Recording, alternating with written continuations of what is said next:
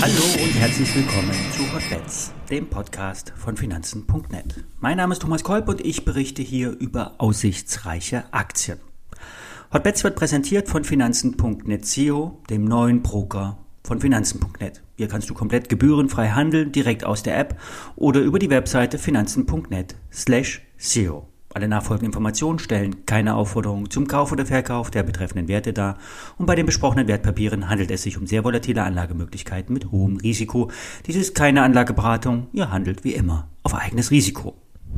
Die Solaraktien fangen wieder an zu steigen. Es liegt an der politischen Stimmung. Grün kommt weltweit. China setzt auf Solar, Indien bekommt beim Sonnenstrom Aufwind und in Deutschland wird es nur noch eine Frage der Zeit sein, wie und in welcher Art das neue Solarpaket ausgerollt wird.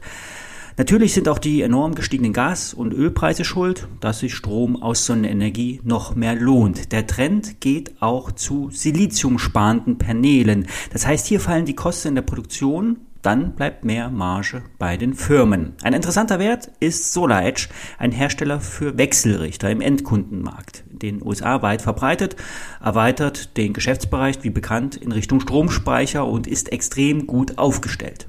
Der Speichervertrieb boomt, die Nachfrage ist enorm, denn nur mit einer dezentralen Speicherung lässt sich Strom effektiv speichern und dann wird auch am Ort der Gewinnung direkt der Strom verbraucht, zum Beispiel für das Laden von E-Autos oder den Betrieb einer Wärmepumpe. Die Aktie bewegt sich etwas, versucht aus dem Seitwärtstrend auszubrechen und der Aktionär, der hat für das Musterportfolio bereits diese Woche nachgekauft. Hier spricht ein Wachstum von 40 Prozent für den Wert. Wer der Empfehlung folgen will, macht es wie die Experten aus Kulmbach und steigt jetzt ein.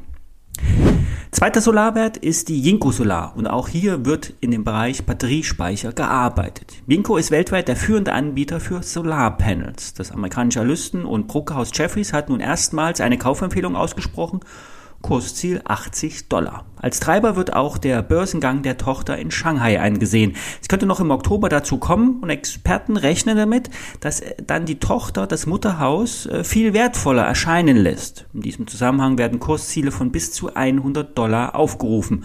Heute ist Cinco Solar für noch circa 55 Dollar zu haben. Auf höherer, höherer Wunsch will ich nun einmal die Investments der Idee Trade der Woche rückwirkend betrachten. Wir haben mit der Kia Gen gestartet. Grundsätzlich ist die Story intakt.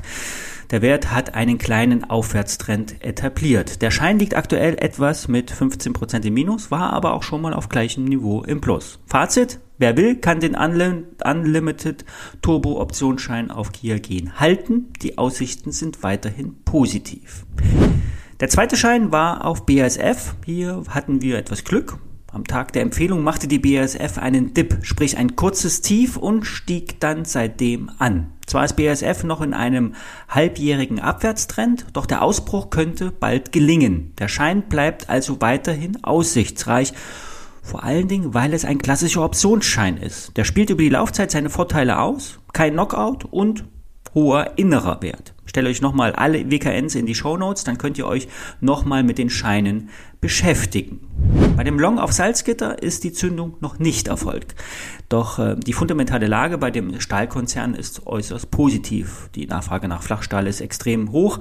Die angehobene Jahresprognose sieht im Best Case einen Vorsteuergewinn von rund 700 Millionen Euro vor. Und die Aktie ist mit einem KGV von 5 mehr als günstig. Ein kleiner Aufwärtstrend hat sich etabliert.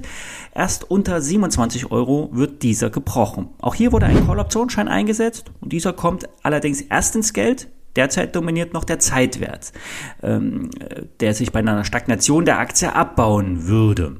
Also hier eher ein risikobehafteter Schein. Letzte Woche war dann noch die Nike dran. Die Aktie profitiert mittlerweile von diversen Analysteneinschätzungen. Der starke Abverkauf wurde gestoppt und der Pullback wie von uns vermutet, von 125 auf 135 Euro war erfolgreich. Hier am besten den Stop auf Einstand setzen und den Schein laufen lassen. Natürlich hängt immer alles von den individuellen ähm, Einstiegskursen ab, also an welchem Punkt und zu welchem Preis ihr gekauft habt. Ich kann immer nur die Werte äh, bei der Erstellung des Podcasts bewerten für euch gilt bei Hebelinvestments Positionsgröße klein halten. Nur ein paar hundert Euro investieren, die Funktionsweise der Papiere ausprobieren, Die höchste Lernkurve habt ihr immer, wenn man investiert ist und am eigenen Leib die Auf- und Abs der Papiere miterlebt. Paper Trading, sprich auf dem Papier, endet meistens in hätte und könnte und führt nur zu Frustration. Fazit, versucht die Papiere und deren Funktionsweise zu verstehen und fallt auch nicht auf die Geschichte rein, dass der Emittent an eurem Verlust Geld verdient. Der Emittent hedgt sich immer ab und verdient sein Geld über den Spread, über Zinsdifferenzen und Aufgelder. Er hat sogar noch zusätzlich das Overnight-Risiko, was ihr nicht habt. Der Schein, äh, auch Heidelberger Zement, den wir ähm, empfohlen hatten, der ist mittlerweile wieder im Plus. Und hier bleibt die beschriebene Story im Takt. Wer sich das nochmal anhören will, äh, schaut sich die, hört sich die alten Podcasts an. So, das war ein kleiner Rückblick auf die Trades der Woche. Alles gehebelt, sprich hohes Risiko.